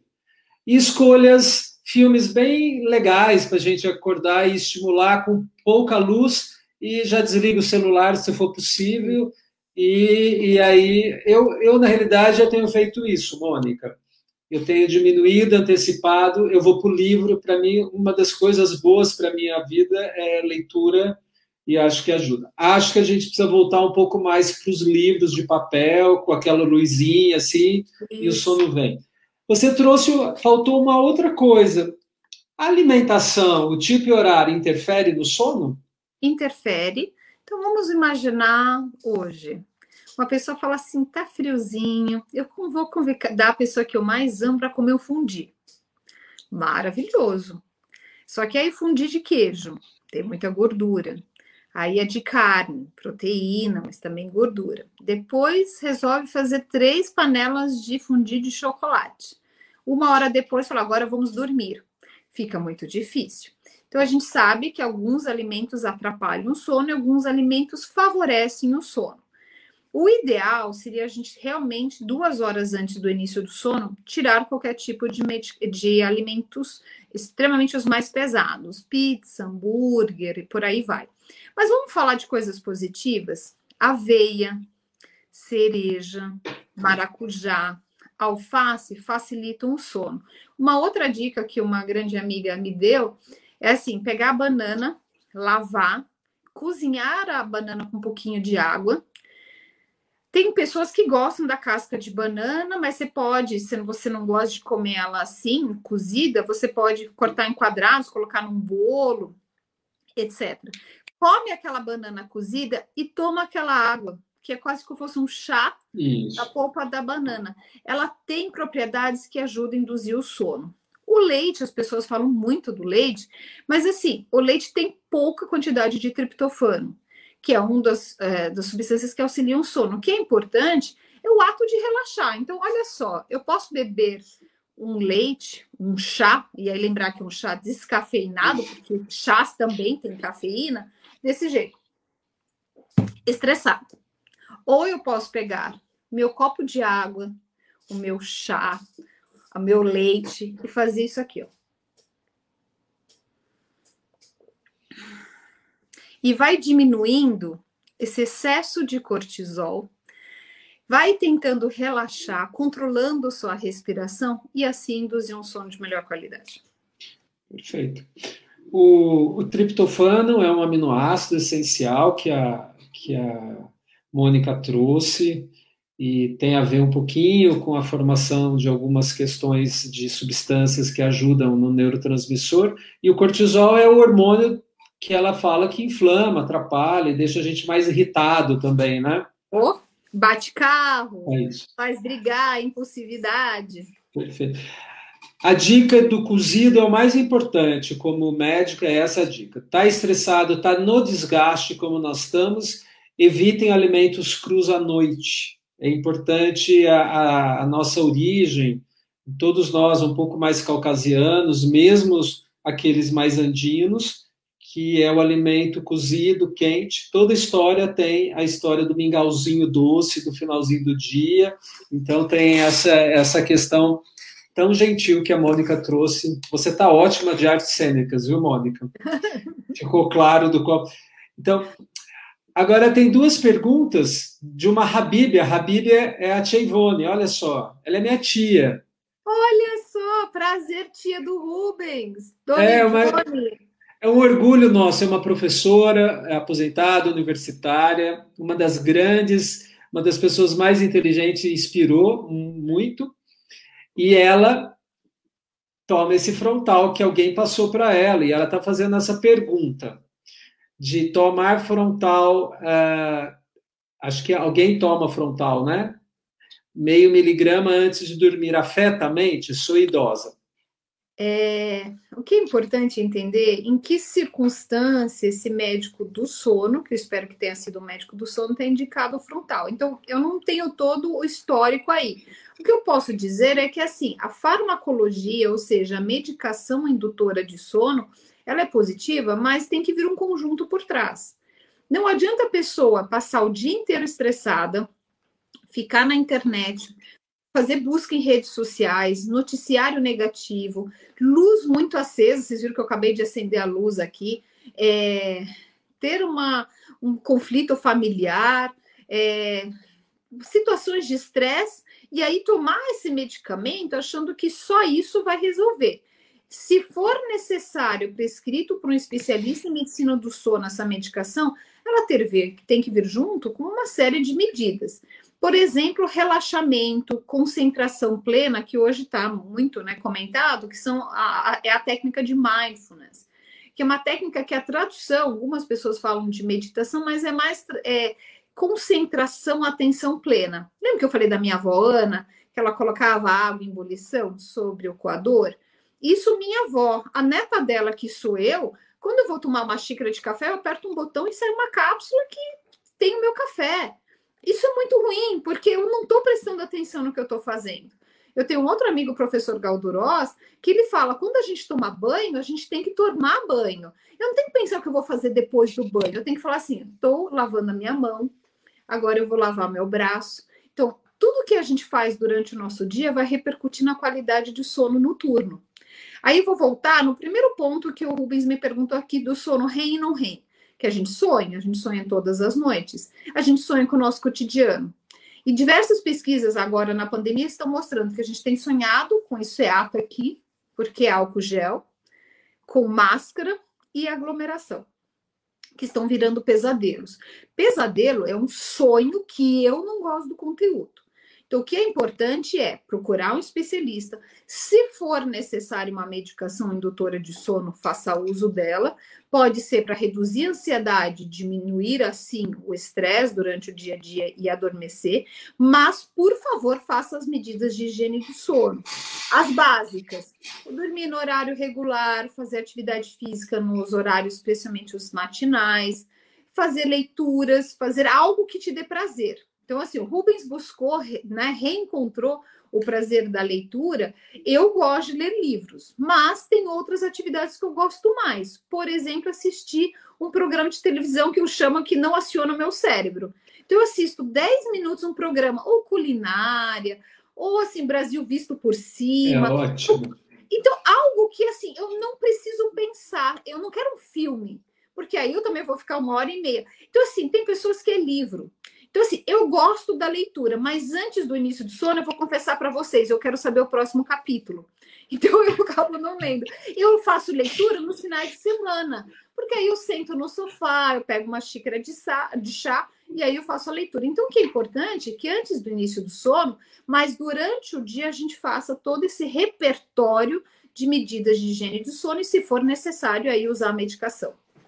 Eu vou dar minha, minha, minha contribuição clínica aqui dentro da geriatria. A, a medicação para ajudar na questão de uma dificuldade de dormir ou de induzir o sono, geralmente não é um ansiolítico como o frontal, né, o alprazolam. A, a opção é sempre buscar algum outro elemento que pega melhor a dopamina, né? não exatamente o GABA. E, então, porque algumas questões, Habib, é, o, o benzodiazepínico às vezes pode diminuir a memória também e, e queda. Então, mas eu acho que vem a pergunta para você, Mônica, porque ela está trazendo uma segunda pergunta aqui. Se o remédio afeta a mente, afeta o sono? E eu tenho para você incluir Imaginando que uma pessoa se dá bem com, sei lá, o frontal 0,5 e ela se estabilizou com isso e ela tem uma qualidade, ela dorme. Como que eu sei que esse sono dela é o sono uh, reparador, né? Porque o sono com remédio é o mesmo sem sono? Acho que a gente podia trazer tudo agora para você, tudo bem? Tá, vamos lá. Eu vou começar pela última pergunta para saber se o sono, que a gente chama de arquitetura do sono. Lembra que eu falei dos estágios não REM e REM, não REM dividido em N1, N2 e N3? Quem detecta isso de forma objetiva e única, exclusivamente, é a polissonografia. Então, essa pessoa precisaria dormir com essa medicação, num laboratório de sono e aí quantifica-se quantos por cento da noite ela ficou em cada um desses estágios, sendo que isso já é padronizado. Por exemplo, na fase N2, a gente passa metade da noite. O sono REM ocupa, dependendo da idade, por exemplo, uma pessoa adulta, 25, 22% da noite. Então, a gente tem já estabelecidas porcentagens de um sono ideal. E quanto tempo uma pessoa leva para iniciar o sono? Quantos despertares são aceitáveis numa noite de sono? Então, essa pessoa precisa conversar com o seu médico, fazer uma noite de polissonografia e se pode dizer essa substância alterou ou não o padrão de sono. Existem substâncias que a gente chama de terceira geração ou drogas da classe Z que promete-se que não altera a arquitetura de sono e dá um sono de qualidade. No entanto, em idosos tem algumas situações de ou perda de memória ou falta de equilíbrio, que aí tem que se pesar muito bem a quantidade de substância versus a qualidade do sono. Vou falar de novo do meu pai aqui, porque ele permitiu, né? Meu pai fazia uso de uma dessas medicações, teve uma queda muito importante, e aí, na hora de colocar isso na balança, achamos melhor trocar a medicação para uma substância mais leve, ainda que não seja tão rápida no seu efeito, mas para garantir que na totalidade do sono dele esteja mantida a qualidade, mas durante o dia ele não corra tanto risco assim também. Então, assim, medicação afeta o sono, afeta a mente? Sim. Mas esse afetar pode ser positivo. Por isso que tem que ser um especialista em medicina do sono. Perfeito. É, a, o acidente do seu pai foi com o Zolpidem? Qual foi a medicação? Foi Zolpidem. Então, eu só, eu só perguntei porque a, a Flávia está perguntando de novo sobre o PATS. O PATS é o Zolpidem, e eu vou falar para eu ficar sem o, o, viés de confirmação teu, Mônica. O Flávio, essa medicação eu não oriento de uma maneira geral, indutor de sono, Zolpidem. Ele de bula é muito claro de que é na privação de sono para usar durante cinco, seis dias, mas não de uso contínuo como as pessoas fazem. É uma grande dificuldade depois na clínica a gente tirar essa medicação porque cria uma, uma sensibilidade e a pessoa tem um distúrbio de humor também. Então, ah, ah, o que a Mônica trouxe nas, na, nas consequências da saúde mental, de transtorno de humor, depressão, instabilidade, né, mais reatividade, os fármacos, os psicofármacos são outros, né, às vezes o antidepressivo, o estabilizante de humor. E ele dá isso mesmo que a Mônica falou, por isso que eu falei. Da queda no idoso, a pessoa tem uma, uma, uma menor retenção de memória. Agora, eu queria que você pudesse falar uh, se, se, se, você concorda e pode me fazer o contraponto aqui. É, Rubens, é, o que é importante, eu acho que não só no caso aí das perguntas, mas a gente entender que a medicação ela tem que ser usada em situações específicas. Quando que a gente prescreve dipirona? Isso. Assim, a dipirona, a famosa dipirona, tem circunstâncias que você não pode prescrever dipirona. Então é muito é importante que a pessoa entenda qual é a necessidade. E de novo o que eu vou falar, a medicação ela é bem-vinda desde que o especialista entenda de sono e associado à higiene do sono. É, meditação ela pode ser feita a qualquer horário do dia. Eu tenho uma grande amiga que ela faz meditação antes de sair para trabalhar. Ela está em atividade essencial, ela acaba de tomar o café da manhã, ela vai para um canto da sala e ela medita por 10 minutos. A forma dela. Essa meditação, que algumas pessoas é relaxamento de baixo para cima, outras é da compaixão, outras é de desligamento, não importa. Você pode 10 minutos tirar para você. Isso faz com que todo o nosso corpo ajude a enfrentar melhor o nosso dia. Não está sendo necess... não está sendo suficiente. Qual é essa medicação? Ela tem que ser colocada numa balança. Qual é a faixa etária? Por exemplo, chance de dependências com as drogas existem. E aí nós temos que pesar esse indivíduo, como que depois esse médico vai fazer a retirada? É um idoso, chance de queda, é o indivíduo que mora sozinho. Então, assim, o que eu quero que vocês entendam é que a medicina do sono ela é uma junção de vários profissionais. Eu adorei né, a participação da Flávia e todos mais, mas, por exemplo, um psicólogo é fundamental para entender o sono. Então, assim, esse pesadelo está vindo da onde? Às vezes é o medo de morte, o medo de perder um ente querido por Covid. E aí, talvez a medicação a adormeça mas não tire a causa, que era a morte por Covid. Então, assim, eu acho que se a gente conseguir realmente trabalhar de forma interdisciplinar, multidisciplinar, com sobreposição de informações corretas, cientificamente comprovadas, a gente vai melhorar o sono, que é um terço da vida das nossas pessoas, né? De todos nós. Perfeito. Acho que é isso aí mesmo, né? A gente tem um bom diagnóstico para ter uma boa uh, uh, terapêutica. A Shona fez uma pergunta de quem acorda três a quatro vezes por noite no período de seis a sete horas de sono é prejudicial à saúde? Isso já é um diagnóstico de alguma questão, Mônica? Tônia, se for três, quatro vezes por noite está ótimo. Agora, se três ou quatro está te perturbando e você acorda de manhã se sentindo cansada, esses quatro podem ser valorizados. Então, o que a gente tem que entender é que você pode acordar 10 vezes por noite, 15 vezes, 3 vezes, depende de como você acorda de manhã. A gente acorda muito mais do que 3 ou 4. Você se vira na cama que a gente não se lembra. Você puxa uma coberta no final da madrugada, você escuta, por exemplo, uma sirene de uma ambulância, o ronco de alguém. É, por isso que também é importante desligar celular à noite, para nem ter sensor de luz, nada no quarto né, celular piscando ou fazendo barulhos. O que é importante é como você acorda de manhã. Se você acordou 10 vezes durante a noite, mas de manhã você desperta bem, não tem problema.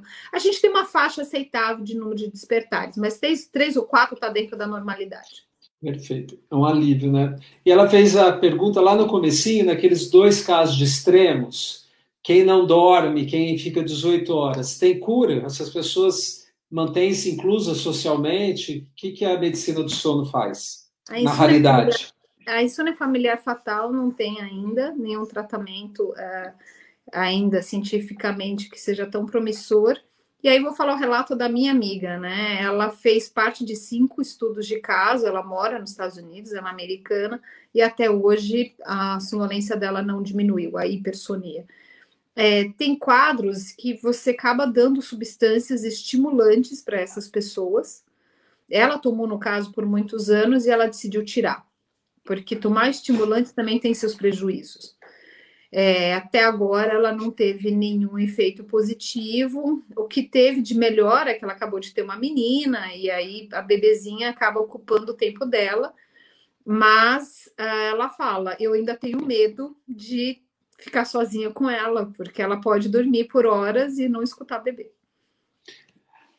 Qual é a diferença da, da sua amiga, do que você está falando, e a narcolepsia? Veio pelo WhatsApp aqui para mim, mas não veio, a pessoa não postou porque não pode entrar. A narcolepsia é um distúrbio de sono, é uma prevalência baixa, ela faz com que o indivíduo saia da condição vigília, eu e o Rubens aqui conversando, e adentre no sono REM direto. Não passa pelo não REM. Então, qualquer pessoa que não têm a narcolepsia, que são os saudáveis normais, eles passam não REM, N1, N2, N3, até chegar no REM. Essas pessoas com narcolepsia, elas saem da vigília para o REM, ou seja, elas têm características do sono REM. Uma delas a gente chama de atonia muscular, que é o relaxamento da musculatura, que nos impede de fazer os nossos sonhos. Imagina se eu estou sonhando que eu estou passando álcool gel e eu faço assim de noite não tem risco nenhum. E se eu estiver sonhando que eu estou jogando bola?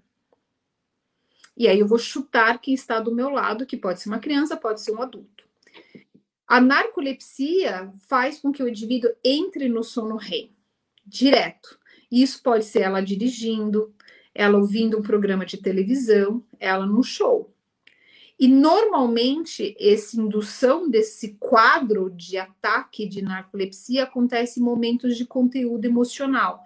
É, encontro com uma pessoa querida, uma piada muito engraçada, iminência de uma atividade sexual e até em modelos animais, por exemplo, cachorros que você apresenta, um, por exemplo, né, um pedaço de bife enorme, o cachorro ele olha aquilo, uma fêmea no cio faz com que esses indivíduos, né, pessoas ou os animais, acabam tendo um episódio de narcolepsia. Tem que procurar um especialista do sono, no caso do Unifesp, a gente tem um ambulatório Isso. de narcolepsia, e procurar o responsável e se tratar. Importante o que você podia trazer, né, a informação já para é, na sua linha de pesquisa, a gente está chegando ao final, então, quem quiser fazer mais alguma pergunta, eu estou preocupado em responder todas. Faça agora e a gente vai encerrar, por favor. Então, na sua linha de pesquisa, Mônica, você tem regulação hormonal, que é a questão da pele, comportamento sexual, a nossa excepção. É bom você esclarecer, algumas pessoas me perguntaram, eu acho que isso aonde entra a nocicepção e o sistema nervoso, a neurobiologia e a dependência de abuso. Se as pessoas é, é aberta para as pesquisas, as pessoas que têm dificuldade de sono podem buscar. Uh, primeiro, vou responder pela última. As pessoas que têm interesse em participar de projetos de pesquisa do Instituto do Sono, elas podem entrar no site do Instituto. Nós temos um cadastro é, momentos de pandemia, nós estamos limitados, nós não nós estamos respeitando todos os protocolos de segurança, o que faz diminuir o número de polissinografias, mas é questão de se inscrever lá e nós temos os voluntários de pesquisa que passam pelos nossos médicos do sono, pelos cientistas do sono. Tem momentos que o projeto de pesquisa é mulheres na menopausa, outros momentos é sexualidade, outros momentos é CPAP e apneias, por exemplo. Em relação às linhas de pesquisa, é, sim, uh, tenho tanto a sexualidade, que é a linha de pesquisa que eu faço há mais de 21 anos, como pele e também nocicepção, ou seja, dor. E aí a sua pergunta, Rubens, a relação dor e sono. Se eu passo uma noite com dor, vamos imaginar uma cólica menstrual, ou uma dor de dente, ou um problema né, lombar, eu acabo tendo uma noite fragmentada de relação à qualidade e quantidade de sono, o que aumenta a minha queixa dolorosa durante o dia. Essa queixa dolorosa diurna repercute no meu sono noturno e a gente tem um ciclo vicioso. Desde o meu mestrado, eu estudo dor e sono. E em relação à neurobiologia e neuroimagem, foi durante o período, passei 11 anos né, na Emory, na, nos Estados Unidos e também associada né, a, como, med, como professora visitante de Harvard Medical School, estudando a neurodependência e a neurobiologia de substâncias de abuso. O que, que é isso, né? Como que substâncias ilícitas atrapalham qualidade do nosso sono? E o que fazer? Qual a medida de intervenção para você melhorar o sono e diminuir o consumo dessas substâncias? Que interferem muito no sono, né? Correto. Álcool, cigarro e, e outras cocitas, né? A, Su, a Sueli faz uma pergunta de, de, um sintoma, né? A sudorese noturna pode ser considerado um distúrbio de sono? De novo, entender qual é a causa dessa sudorese. É uma sudorese provocada, por exemplo, fogacho advindo da menopausa? E a gente tem que entender, então, assim, qual é o contexto dessa sudorese. Ela vai atrapalhar muito o sono. No caso dos fogachos, se for fogacho, né, da menopausa, minha sugestão é procurar um especialista. No caso do Instituto, a gente tem uma especialista em menopausa e sono da mulher. Mas, assim, entender qual é essa sudorese. Se é em crianças, eu procuraria um pediatra do sono. É só entender o contexto mesmo. Perfeito. A sudorese noturna pode ser desde anemia até distúrbio hormonal, ansiedades e etc. O Luciano. Olá, Luciano, bem-vindo. É, é, bom que a gente está criando uma comunidade. A Sueli é conhecida, nossa, é uma jornalista nota 10. O Luciano está lá em São José do Rio Pardo, acho que é isso. E ele usa o Paxos ou Pidens esporadicamente. E ainda corto ele em quatro quando acordo de madrugada, eu não consigo mais dormir. Tem outro indutor melhor? Ele quer uma consulta grátis. Não é assim, Luciano? A gente... Luciano, certamente essa substância ela é muito boa para induzir o sono. Mas para alguém que está cortando em quatro, eu vou te dizer, e usando esporadicamente, eu não abusaria da farmacologia muito mais de forma esporádica, cortando um quarto de uma substância, vale. eu procuraria outras formas. Então, eu vou fazer um relato pessoal. Uns anos atrás, eu estava numa situação, num cargo muito estressante. E é tentador você buscar uma coisa que te induza sono imediato. O difícil é a gente lidar com os problemas que afloram de madrugada. Mas para quem está tomando um quarto dessa substância, que ela realmente é muito eficaz, eu procuraria outras medidas. Então, assim, acordar de madrugada, o que a gente recomenda é saia da cama, vai para um lugar na penumbra, lembra da história da melatonina. Vai para a sala, por exemplo, fica ali e faça um exercício de 10 coisas positivas que aconteceu na sua semana. E vai refletindo coisas boas, lembra do condicionamento. Fica ali até o sono aparecer. E aí você volta para a cama. Por quê? Justamente a palavra condicionamento. Se você fica na cama, nossa, eu não vou tomar hoje essa substância, hoje eu vou ficar, vou tentar sozinho. Nossa, será que já passou sete minutos? Eu vou dar uma olhada quanto tempo passou. Ai, passou dez. Não, eu acho que eu não vou conseguir dormir. Pronto, a cama virou um ambiente adverso para você. Então, o que, que a gente tem que fazer? Tirar esse indivíduo da cama, vai para a sala, fica ali na penumbra, relaxa, respira. Deu sono, volta para a cama. Não dormiu? Volta para a sala. Vai ser difícil, mas condicionamento não é fácil. Alguém se condicionar a correr uma maratona não é de um dia para a noite. Então, minha sugestão é incorporar medidas de higiene de sono. Perfeito. E também quanto tempo fica acordado? Igual você falou para a Sônia, né? É, se você acorda e quanto tempo recupera a volta a dormir. Mas eu entendi que ele ficou chateado aqui quando ele acorda e quer tomar o remédio, né? Todos nós queremos respostas rápidas. Por isso que a internet é tão gostosa. Eu faço uma pergunta e se meu celular não me responde rápido, que é minha internet, eu pego o meu mouse e eu começo a girar ele porque eu quero acelerar, meu cérebro quer retorno rápido. e a gente quer um sono rápido. Mas vamos entender que tudo é um processo natural. Quando a gente está com muita fome, você recebe um prato de comida, o teu cérebro leva alguns minutos para processar aquela informação de recebimento de alimento. O sono também leva o seu tempo. Eu acho que tem uma questão de farmacologia, Luciano, que é importante. O medicamento ele tem o corte. Então, em farmaco, 50%, pela metade, a gente dá uma validade de concentração equivalente nas partes. Fora isso, se você está dividindo ainda em quatro, vale a pena você talvez manipular a dose específica para você ter e saber que você está tomando sempre também a mesma dose mais específica, né? Eu acho que isso é importante, porque às vezes é verdade, às vezes no Brasil a gente não tem uma concentração baixa que poderia ser muito boa e também não dá e não tem no de conta. Pessoal, última última pergunta e aí depois a gente vai dar a palavra para a Mônica. Como devo usar o despertador para acordar de manhã? Uma boa pergunta essa. Eu nunca usei. Costumo usar o modo soneca com frequência. Vocês têm algum comentário?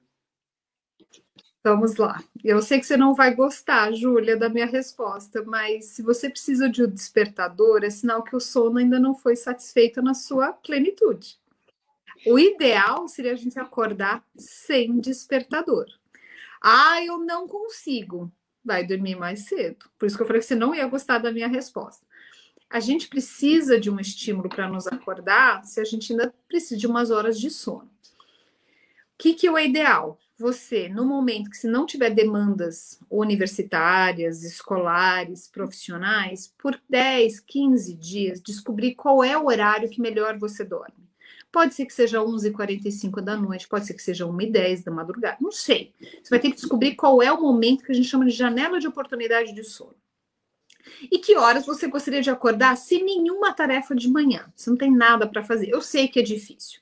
Mas, como eu falei, 10, 14 dias, de repente agora no meio do semestre, férias. E aí você vai falar assim, por exemplo, eu tenho uma outra grande amiga que fala assim, eu sou da meia-noite às 8. Se ela dorme às 11, às 11, não é tão bom quanto ela dorme à meia-noite. E ela gosta de dormir até às 8. 8 e meia é um pouco demais, 7 e meia é um pouco de menos. Então, assim, qual é esse tempo ideal e qual é a hora ideal para você? E aí, não estou dizendo para você não usar o despertador, porque afinal de contas, às vezes você precisa de uns minutos a mais, a gente não quer perder o horário mas tenta fazer com que teu sono aconteça no horário que você acorde antes do despertador. Eu acho que essa é a, a recomendação que eu tenho. Perfeito. É, o Eurico é um médico de, de, da região de Ribeirão, esqueci a cidade, acho que é perto de Ribeirão Preto. Ele falou isso, que é, ele, quando acorda, faz meditação e logo pega. Então, é legal vir também de um médico né, e de um homem, não só de uma mulher. Parabéns, Eurico, obrigado pela presença de todos. Na realidade, eu tenho uma. Eu queria só fazer um aviso, e aí eu gostaria da gente ainda. Gostaria que você, como cientista, se posicionasse algumas questões. Ah, o nosso próximo encontro a gente vai ter é com Adriano é, Silva. Ele é um ele trabalha com bioestatística, inteligência artificial, e ele trabalha com a área de interfaces de como a gente fazer medicina de precisão. Ele hoje é um pesquisador da Universidade de Viena, então estão todos convidados para a gente aprender um pouco mais de os números impactando os melhores diagnósticos. Mônica, você tem, deixa eu achar aqui, é, a sua produção você publicou mais de 500 artigos em periódicos científicos, é autora de seis livros e mais de 40 capítulos, continua pesquisando, é uma chefe, livre docente. Né? É, nesse momento do Brasil, como cientistas, como cientista, qual é a sua palavra para é, a população em geral de, de de esperanças e, e, que como você vê a ciência no Brasil doravante, né? Qual é a sua imagem de futuro como cientista enxergando o Brasil? É, eu acho que quem vai nos tirar da pandemia é a ciência. E eu fico muito feliz naquela manhã gelada em Botucatu, eu ter sido apresentada a medicina do sono, que é a ciência que eu escolhi para ser. É, eu tinha de exemplo meu tio Sérgio, meu tio Sérgio, Levi, que é um biólogo, também formado em Botucatu, que ele era um cientista da família. E eu sempre vislumbrei nele uma pessoa que sabia muito. E eu acho que a ciência é a forma que a gente tem de lidar com tudo que acontece, seja com Zika, seja com coronavírus, seja com como sair dessa situação. Então, a gente tem uma grande cientista no Brasil, como tantas outras, e aí a Daniela, que participou aqui, que está tentando achar vacina. Ela não ficou um dia em casa durante essa pandemia, porque ela está tentando o prol da sociedade. E o cientista, ele quer isso. Então, a coleção da Dona Ciência, ela é provocativa, ela é para mostrar para o público infanto-juvenil e adulto que a ciência responde por que, que o avião sobe? Por que, que a gente está conversando pela internet? Inconcebível duas décadas atrás a gente imaginar que a gente poderia conversar. Olha só, o mundo ficou pequeno.